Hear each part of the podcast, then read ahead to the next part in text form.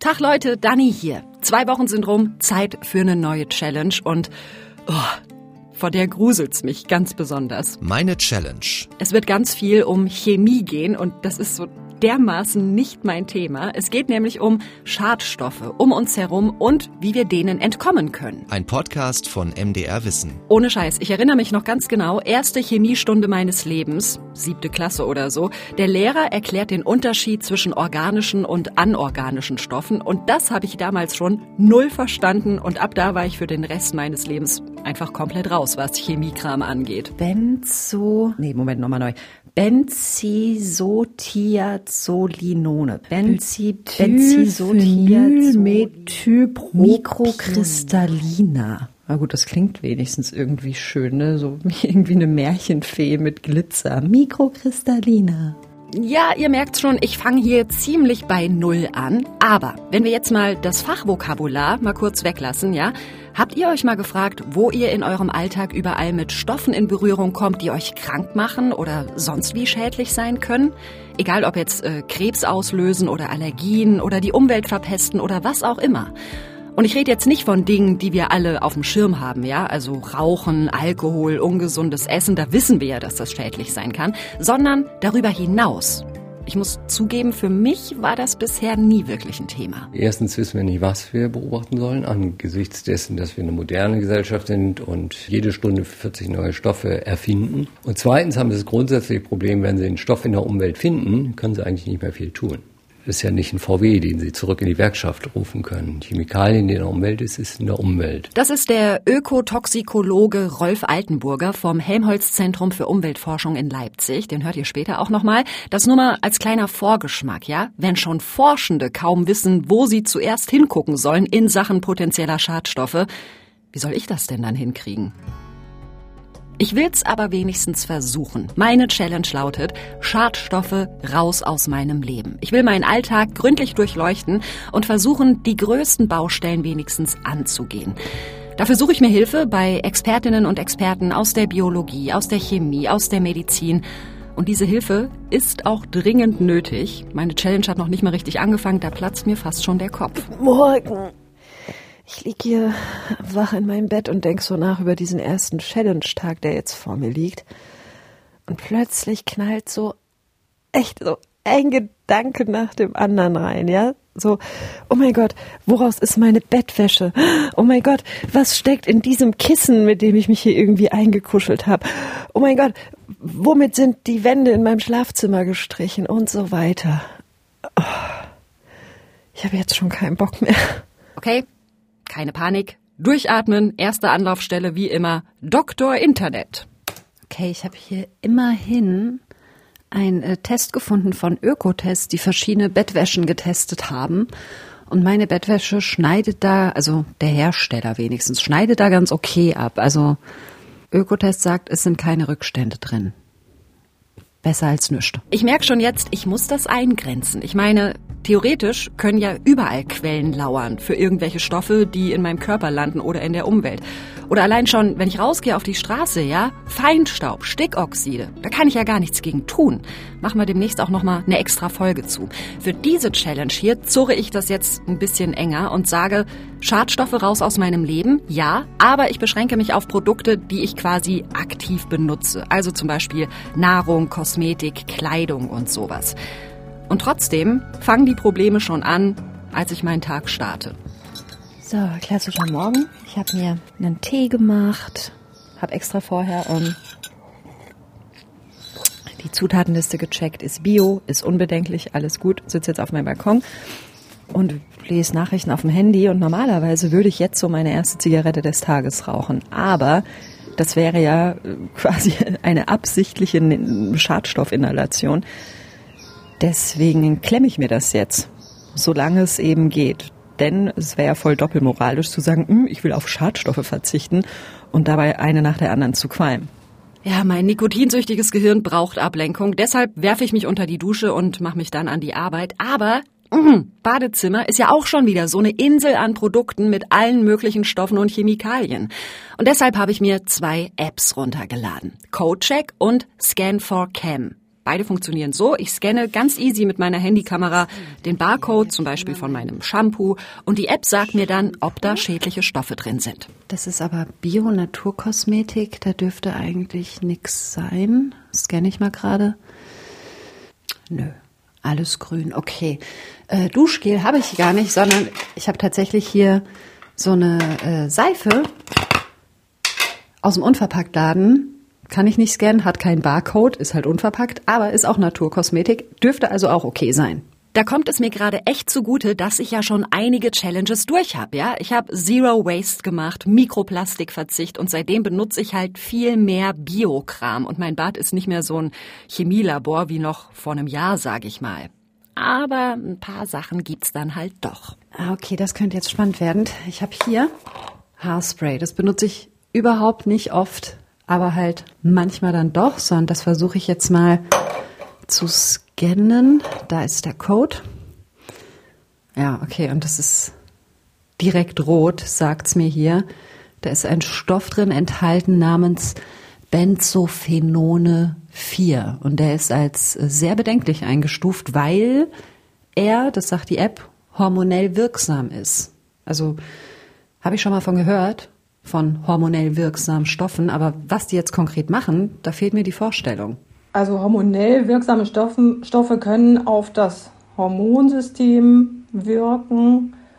Benzophenone 4 ist ein UV-Filter und er darf laut Europäischer Kosmetikverordnung in einer Höchstkonzentration von 5% in, der, in dem gebrauchsfertigen Gemisch eingesetzt sein. Das ist Eva Becker vom Umweltbundesamt und ihr Fachgebiet sind Chemikalien, wie eben zum Beispiel in meinem Haarspray.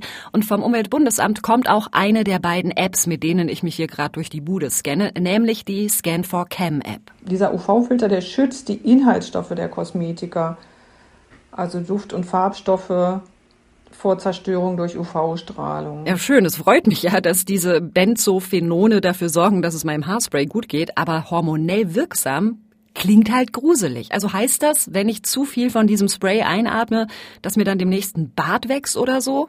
Das frage ich Eva Becker mehr so als Witz, da kann sie aber nicht drüber lachen. Genau, das wären zum Beispiel denkbare Auswirkungen. Aber das sind natürlich auch Dinge, die davon abhängen, äh, wie die Dosis ist. Okay, also mein Pony wird heute nicht fest betoniert, kein Haarspray für mich, aber ist das denn die Lösung am Ende? Ich meine, wenn wir jetzt mal bei diesem Haarspray bleiben wollen, ja? Das ist doch ein Produkt, das täglich millionenfach verwendet wird. Ich kann mir nicht vorstellen, dass das dann auch heißt, dass dadurch Millionen Hormonhaushalte ruiniert werden. Und Eva Becker hat ja auch schon gesagt, es kommt auf die Dosis an bei diesen Schadstoffen. Der Begriff Schadstoff, der fehlt meinem Vokabular völlig. Es gibt Stoffe, die unter bestimmten Umständen und in bestimmten Dosierungen schaden können. An, am richtigen Ort angebracht, schaden sie aber nicht. Also ist das Wort Schadstoff eine Krücke aus dem Umweltbereich, die hier natürlich den Schaden etwa für die Umwelt festmacht. Das ist Jürgen Thier-Kundke, Sprecher des Bundesinstituts für Risikobewertung. Und deren Aufgabe ist es, zu gucken und aufzupassen, dass die Dosis eben nicht giftig wird. Und als ich ihm von meiner Challenge erzähle, von wegen, ja, ich will ausprobieren, so ganz ohne Schadstoffe zu leben, da muss er fast schon lachen. Es gibt kein Nullrisiko. Das sind Träume. Ja? Es sei denn, das Zeug ist nicht da. Ja? Der Abstand zum Schaden ist mal größer, mal kleiner. Es gibt auch akzeptable Schäden, zum Beispiel bei bestimmten Chemikalien, wenn Sie sagen, okay, der ist reversibel, etwa im Arzneimittelbereich, da sagen Sie, dann nehmen wir Nebenwirkungen im Kauf, um eine Heilung zu erzielen, weil diese Nebenwirkungen reversibel sind. Nur beim Normalbürger, da soll nichts ankommen, was ihm schädlich ist. Das ist unser Ziel und das so sieht es auch der Gesetzgeber.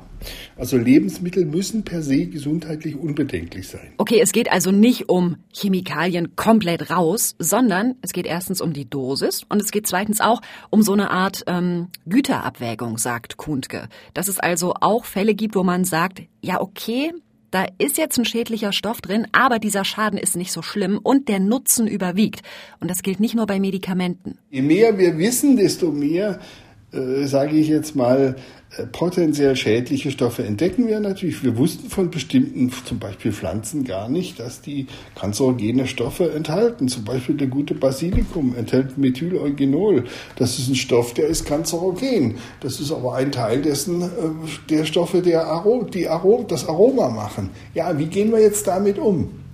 Wollen Sie jetzt den Basilikum für Ihre Spaghetti Pesto verbieten? Oder müssen wir es nur wissen und dann sagen, okay, von diesem Stoff nur in reduziertem Maße, bitte. Also wir müssen uns das Leben nicht verderben lassen und wir müssen wissen, womit wir umgehen, damit wir richtig damit umgehen. Das klingt für mich alles sehr einleuchtend. Trotzdem denke ich mir aber, es muss doch am Ende meine Entscheidung sein, ob ich mich diesen Stoffen aussetzen will oder nicht. Und wenn ich jetzt gucke, wie oft meine Scanner-Apps jetzt schon rot geblinkt haben hier, so Achtung, hier ist ein gefährlicher Stoff drin, das hier könnte schädlich sein, dann lässt mir das gerade nicht so richtig Ruhe und ich will schon wissen, welche Folgen das hat und ob das sein muss. Also, ich ziehe die Challenge weiter durch, mache mich jetzt zur Arbeit und halte schon mal kurz fest, ich habe Biotee getrunken, ich habe nur Naturkosmetik benutzt im Bad und ich habe den ganzen Tag noch nicht geraucht. Also Schadstoffbilanz bis jetzt echt stabil. Ja, aber irgendwann muss ich halt auch mal was essen, ne? Hallo, ähm, ich hätte gern so ein Käsebrötchen. Ja, sehr gerne. Das war's schon, danke. Danke. Moment. ah, dumm, ey, ja? Also normalerweise, wenn ich zum Bäcker gehe, habe ich seit meiner Zero Waste Challenge immer einen Bio-Baumwollbeutel am Start, damit ich eben weniger Müll verursache. Da das jetzt aber nicht geplant war und ich trotzdem mega Hunger habe, muss ich mir halt so eine Papiertüte geben lassen. So schön bunt bedruckt mit dem Bäcker-Logo. So, war dann irgendwie doch stressig mit relativ vielen Terminen, Interviews, Telefon, was weiß ich. Jetzt hatte ich hier mein Frühstück dann doch irgendwie, ja, so weiß nicht, zwei Stunden oder was in meinem Beutel mit mir rumgetragen.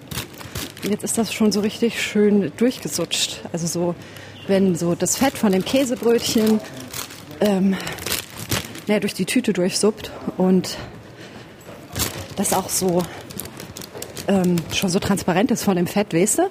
Ähm, zwei Sachen, über die ich jetzt so gar nicht nachgedacht habe. Erstens, ich habe jetzt einfach dieses Brötchen gekauft beim Bäcker, ohne zu wissen, was da drin ist und hoffe jetzt einfach mal, dass das äh, harmlos ist, so ein Käsebrötchen. Der Sprecher vom Bundesinstitut für Risikobewertung hat ja auch gesagt, Lebensmittel müssen unbedenklich sein, sonst dürfen sie gar nicht verkauft werden. Aber was ist mit dieser Tüte? Die ist schön bunt bedruckt mit dem Bäcker-Logo, aber die ist jetzt halt auch ziemlich aufgeweicht. Ich habe dann wegen dieser Tüte nochmal beim Bundesinstitut für Risikobewertung nachgefragt und hatte Stefan Merkel am Telefon. Der beschäftigt sich da mit der Risikobewertung von Lebensmittelkontaktmaterialien. Also die ähm, primären aromatischen Amine äh, umschreiben eine Gruppe chemischer Verbindungen, die zum Beispiel bei der Herstellung von bestimmten Farbmitteln verwendet werden. Diese werden als farbgebende Bestandteile in Druckfarben eingesetzt und kommen so eben auch beim Bedrucken von Materialien und Gegenständen für den Lebensmittelkontakt, zum Beispiel Servietten oder Bäckertüten zum Einsatz.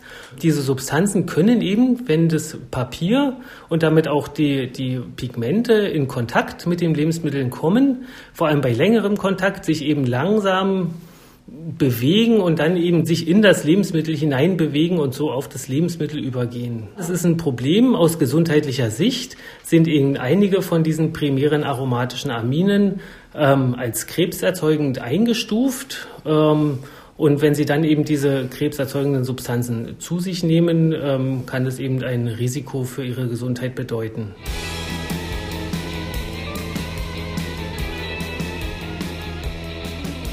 Das klingt ja mal ganz schön scheiße, ne? Für meine Gesundheit und für meine Schadstoffbilanz. Aber Stefan Merkel beruhigt mich, da sind wir nämlich wieder bei der Dosis, die das Gift macht. Und es gibt in der EU ganz klare Grenzwerte. Man unterscheidet zwischen dem Höchstgehalt, dem Migrationslimit und der Nachweisgrenze. Ein Höchstgehalt wäre sozusagen ein Gehalt von primären aromatischen Aminen in der Bäckertüte.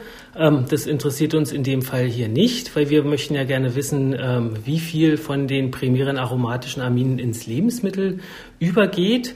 Da wären wir dann schon bei dem ähm, Migrationslimit. Ein Migrationslimit setzt man ähm, für Substanzen, äh, wo man weiß, wie viel toxikologisch jetzt vertretbar ist für den Organismus. Auch das spielt für die primären aromatischen Amine keine Rolle. Hier sind wir eher dann bei der ähm, Nachweisgrenze, weil ähm, wir empfehlen, dass eben diese Substanzen gar nicht auf das Lebensmittel übergehen sollen. Gar nicht muss man natürlich definieren und ähm, da kommt dann eben die Nachweisgrenze ins Spiel, ähm, wo wir sagen, in Summe von den primären aromatischen Amine sollen höchstens 10 Mikrogramm äh, auf ein Kilogramm Lebensmittel übergehen. Da bleibt aber ja die Frage, warum wird sowas überhaupt verwendet, ja, wenn das Bundesinstitut für Risikobewertung davor warnt. Ich habe mich an die Hersteller gewandt, genauer gesagt an den Deutschen Verband der Lack- und Druckfarbenindustrie und die haben auch geantwortet. Und zwar sagen sie, diese primären aromatischen Amine, die werden in Druckfarben als solche nicht eingesetzt. Es kann aber teilweise zu unvermeidbaren Verunreinigungen in bestimmten Pigmenten kommen. Das sei aber eben sehr gering und sie tun alles, laut Eigenauskunft, dass eben diese primären aromatischen Amine am Ende nicht in meinem Käsebrötchen landen. Also, das heißt, ich müsste schon, ja, keine Ahnung, mein ganzes Leben lang mehrmals täglich aus so einer durchgesuppten Bäckertüte essen, bis überhaupt nachweislich was von diesen Aminen in meinem Körper ankommt. Aber, sagt Stefan Merkel vom Bundesinstitut für Risikobewertung, wenn ich auf Nummer sicher gehen will. Sie als Verbraucher können darauf achten, dass der Kontakt eben mit der bedruckten Bäckertüte beispielsweise besonders kurz ist und ähm, Sie können natürlich auch auf ähm, unbedruckte Bäckertüten oder Servietten zurückgreifen. Dann haben Sie das Problem nicht. Ja, oder ich habe halt demnächst auch für so spontane Hungeranfälle einfach mal meinen Stoffbeutel dabei. Ja, ich habe mal nachgeguckt, da ist so ein Etikett eingenäht, ähm, dass es Biobaumwolle ist und die ist zertifiziert nach dem Global Organic Textile Standard.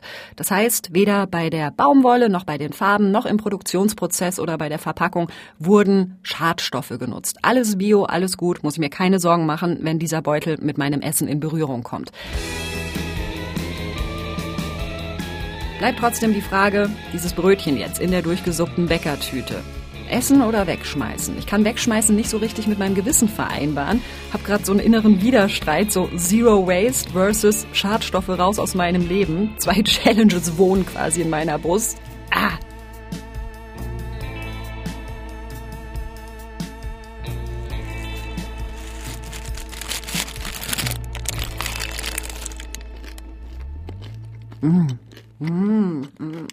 Ja, Leute, ich habe das Brötchen dann doch gegessen. Also ich habe die Challenge, wenn wir streng sind, nicht bestanden, weil ich mir potenzielle Schadstoffe zugeführt habe. Aber ähm, ganz ehrlich, es war mir schon vorher klar, dass ich bei dieser Challenge schon sehr früh scheitern würde. Nicht wegen irgendwelcher Brötchen, sondern deswegen hier.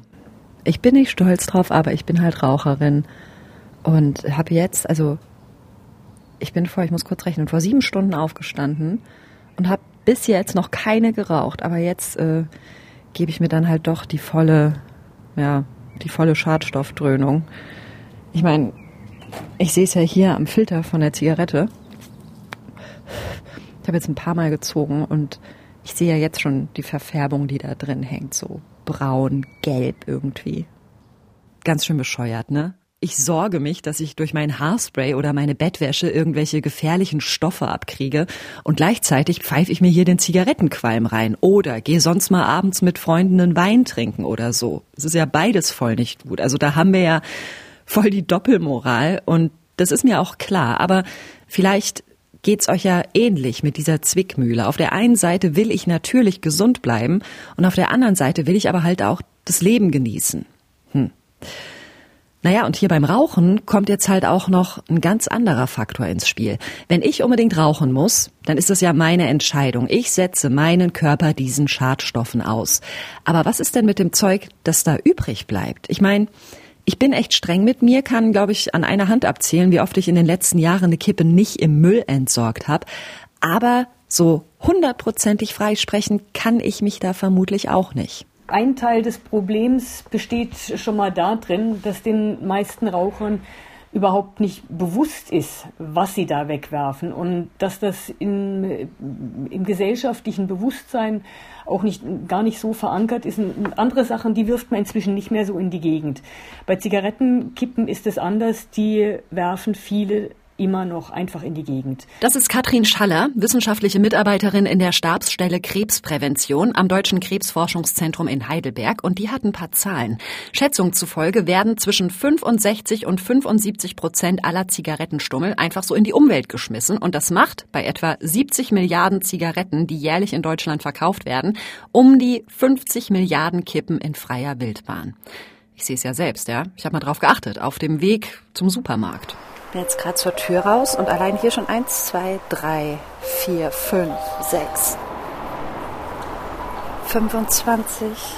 Also nur vor mir, oh, nur vor mir auf unserem Hauseingang. 27, 28, 29, 34, 35, 36, 37, 39, 40. So, und da geht es nun nicht nur darum, dass diese Filter sich eben nur sehr langsam zersetzen. Um die 10 bis 12 Jahre dauert das je nach Witterung, hat mir Katrin Schaller erzählt. Sondern es geht eben auch um das, was in diesen Filtern übrig bleibt, was da drin steckt. Naja, der Filter ist ein Filter und hat deswegen auch die Funktion, Substanzen aus dem Tabakrauch rauszufiltern. Das macht er auch. Der macht das zwar nur in einer bestimmten Menge, also für die Gesundheit bringt es de facto tatsächlich eigentlich nichts. Ähm, aber es sind eben Giftstoffe aus dem äh, Rauch enthalten. Es wurden insgesamt etwa 130 Substanzen in Zigarettenkippen nachgewiesen darunter natürlich das Nikotin, verschiedene Metalle und Schwermetalle und natürlich auch krebserzeugende Substanzen. Und die Substanzen, die gelangen dann halt aus den Kippen in die Luft, in den Boden und werden mit dem Regenwasser ausgewaschen und gelangen so dann auch ins Gewässer. Ja, und dann sind diese Stoffe in der Welt und richten da auch Schaden an. Also gerade wenn die auf dem Boden landen, da wurden Versuche gemacht mit Pflanzen. Da gelangen Schadstoffe, also gemessen wurde dann als tabakspezifische Substanz das Nikotin. Das gelangt in den Boden und wird tatsächlich von den Pflanzen aufgenommen.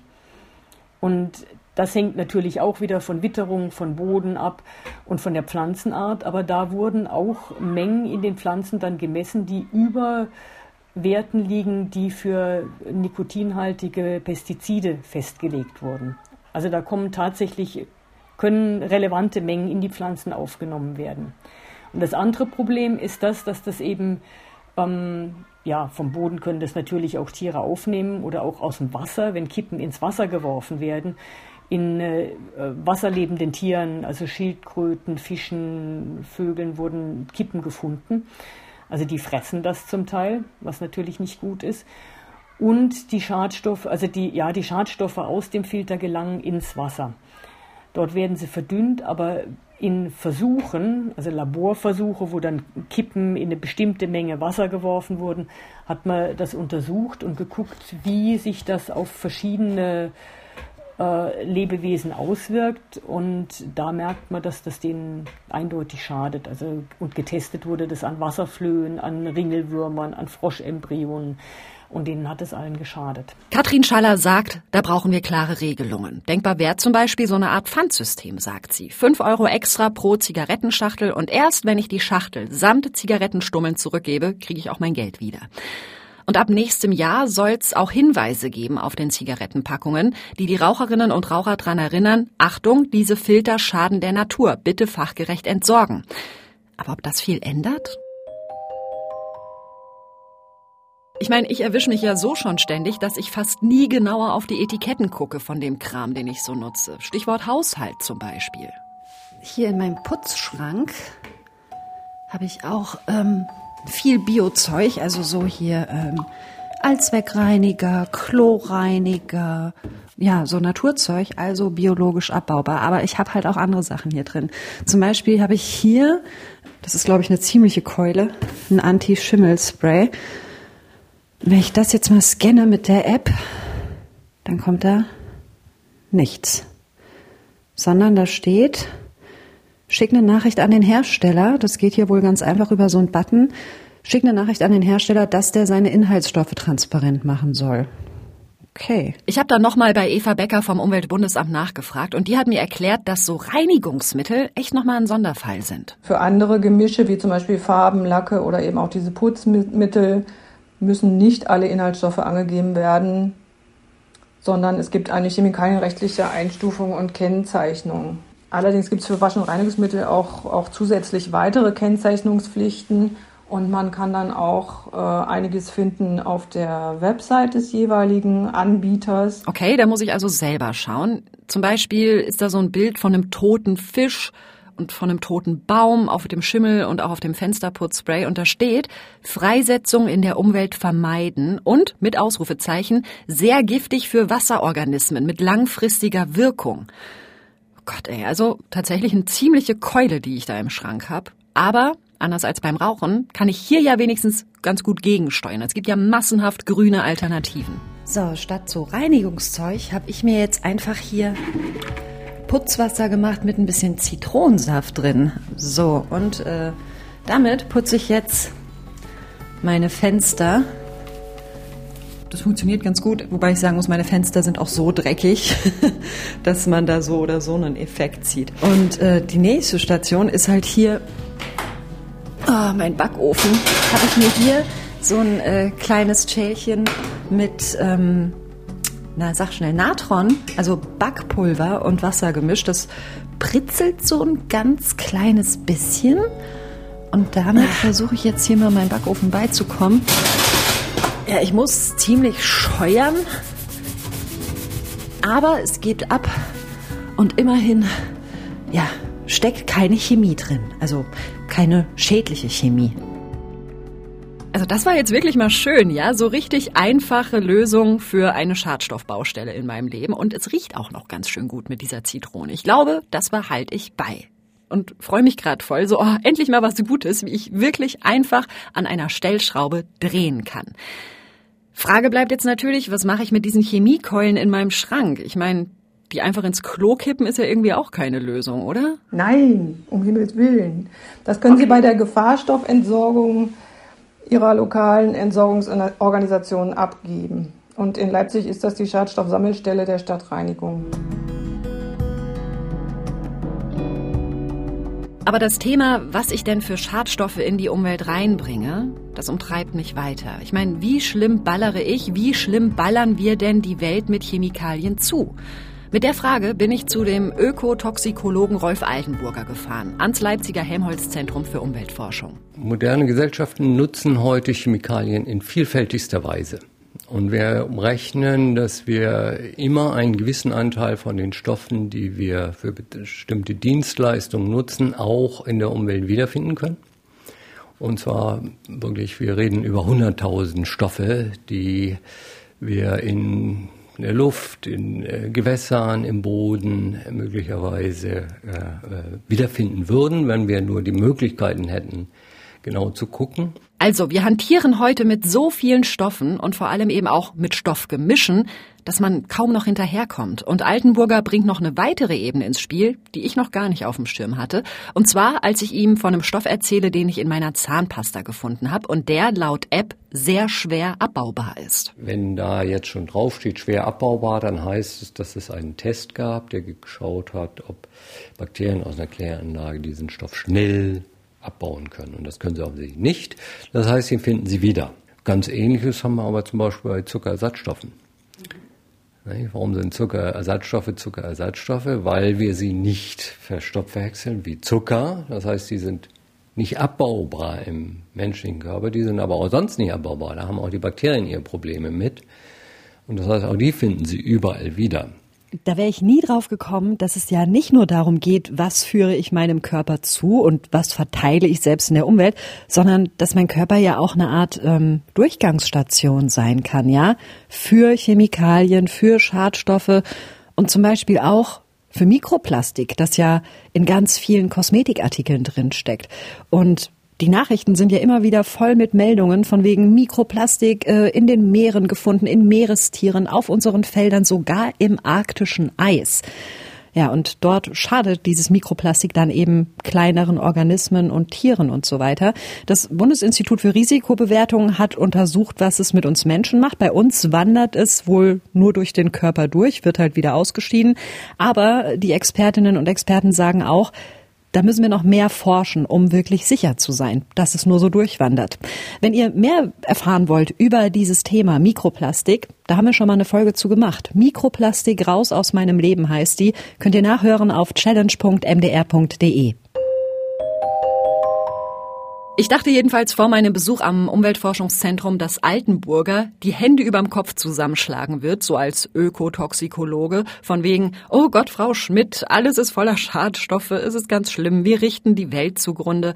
Aber er sieht das sehr differenziert und sagt, es gibt Dinge, auf die können und wollen wir nicht verzichten. Also so ein bisschen, wie es auch das Bundesinstitut für Risikobewertung sagt, ja. Ganz ohne Chemie geht es in unserer modernen Welt nicht. Aber, das sagt Altenburger auch, das entbindet uns nicht von einer gewissen Verantwortung. Es gibt natürlich äh, mindestens zwei Dinge, die jeder Einzelne sich fragen kann. Ähm und die erste Frage ist, ist die Dienstleistung, die ich erwarte, eigentlich eine vernünftige. Ich selber habe einen Kleingarten. Ist es vernünftig, wenn ich dort tropische Pflanzen züchte, die mit äh, Pestiziden zu behandeln, nur weil die Schädlingsbefall haben, oder muss ich mich dann nicht eher fragen, gut, kann ich mit Rückschnitt oder auch Verzicht auf so eine Pflanze etwas dazu beitragen, dass die Umwelt nicht belastet wird durch Stoffe? Und das Zweite ist natürlich, wenn ich äh, mich für eine Nutzung entscheide, bin ich bereit, sozusagen für einen sachgerechten Umgang, wie wir das nennen würden, mich auch entsprechend zu informieren, weil oftmals ist die Dienstleistung ja nur deswegen so bequem, weil ich mich um nichts kümmere wenn ich sachgemäß umgehe, wie wir das hier im Labor tagtäglich machen müssen, dann ist es oft ja viel Aufwand mit den Resten eines Stoffes, die zur Sondermüllentsorgung zu bringen, nicht einfach über die Toilette zu entsorgen. Also, wenn ich schon Schadstoffen nicht aus dem Weg gehen kann, dann kann ich wenigstens dafür sorgen, dass sie an der richtigen Stelle entsorgt werden. Das geht bei meinen Zigarettenkippen los und hört bei alten Medikamenten oder Putzmittelresten noch lange nicht auf. Oh Leute, ne, das war ja ein ziemliches Auf und Ab diesmal. Am Anfang meiner Challenge, da war das so, oh mein Gott, jetzt wo ich drauf achte, merke ich, dass ich umgeben bin von Stoffen, die mir ans Leder wollen. Ich kann nicht entkommen. Es war echt so eine Überforderung. Dann war ich frustriert und dachte, ja toll, was soll ich denn machen? Dann ist es ja irgendwie eh für den Arsch. Und dann bin ich aber bei so einem Mittelweg rausgekommen, mit dem ich, glaube ich, ganz gut fahren kann. Also wir müssen festhalten, ich habe die Challenge nicht geschafft. Ja, Schadstoffe raus aus meinem Leben funktioniert nicht zu 100 Prozent. Aber das muss ja kein Weltuntergang sein, denn da spielen halt noch weitere Faktoren mit rein. Ja? Zum Beispiel die Menge. Da schützen uns die Forschung und Institutionen wie das Bundesinstitut für Risikobewertung und die Politik. Ähm, also es kommt auf die Menge an und auch auf den Umgang. Wie entsorge ich meinen Kram? Stelle ich den alten Farbeimer von der letzten Renovierung einfach irgendwie in den Wald? Oder spüle ich alte Medikamente im Klo runter? Nee, also genau das halt nicht, sondern einfach mal auch mehr damit auseinandersetzen, wo das Zeug wirklich hingehört. Ja, und an anderen Stellen, da muss ich einfach für mich so Risiko und Nutzen oder auch Risiko und Genuss ein Stück weit abwägen, ja. Zum Beispiel die elende Raucherei. Und dann hat es aber auch Baustellen gegeben, wo ich total easy potenziellen Schadstoffen aus dem Weg gehen kann. Nehmen wir zum Beispiel das Putzen mit Zitronenwasser und Natron, ja. Werde ich auf jeden Fall beibehalten, wenn ich dann mal putze. ähm, Ansonsten finde ich es wirklich krass, dass ich die Entscheidung, ein Leben ohne Schadstoffe zu führen, dass ich die eigentlich gar nicht selbst treffen kann in unserer modernen Welt. Ja, also ein Stück weit sind wir dem einfach ausgeliefert, ob wir wollen oder nicht. Ja, es werden permanent auch neue Stoffe erfunden, neue Produkte, neue Mischungen und so weiter. Oder auch dem Feinstaub, dem können wir ja gar nicht entkommen machen wir dann, wie gesagt, auch nochmal eine extra Folge zu. Naja, und aber gerade weil diese Masse so groß ist und weil wir ihr nicht aus dem Weg gehen können, will ich da, wo ich kann, halt umso besser darauf achten, was denn wirklich sein muss. Ja, also hinterfragen, so brauche ich dieses oder jenes Produkt in meinem Bad, in meinem ohnehin schon riesigen Kosmetikarsenal und so weiter. Also so ein bisschen eben auch die Frage, wie viel Konsum muss sein und an welchen Stellen kann ich mich einfach einschränken. Ja, das war meine Schadstoff-Challenge und äh, durch diesen Chemie-Dschungel haben mich Angela Fischer, Max Heke und Carsten Möbius begleitet. Und zum Ende habe ich noch einen kleinen Cook-Tipp für euch. Meine Kollegen von MDR Wissen haben nämlich eine Doku gedreht zur Frage, was eigentlich mit so richtig krassem Giftmüll passiert. Also so aus der Industrie zum Beispiel. Könnt ihr euch angucken auf mdrwissen.de. Hier im Podcast hören wir uns in zwei Wochen wieder, da wo ihr eben eure Podcasts so hört, challenge.mdr.de, in der ARD Audiothek, auf Spotify, bei Apple Podcasts und so weiter. Und wenn ihr bis dahin Lob habt oder Kritik, Fragen oder eine Idee, welcher Challenge ich mich als nächstes stellen soll, dann schreibt uns gerne eine Mail. challenge.mdr.de. Bis bald. Tschüss. Das war Meine Challenge. Ein Podcast von MDR Wissen.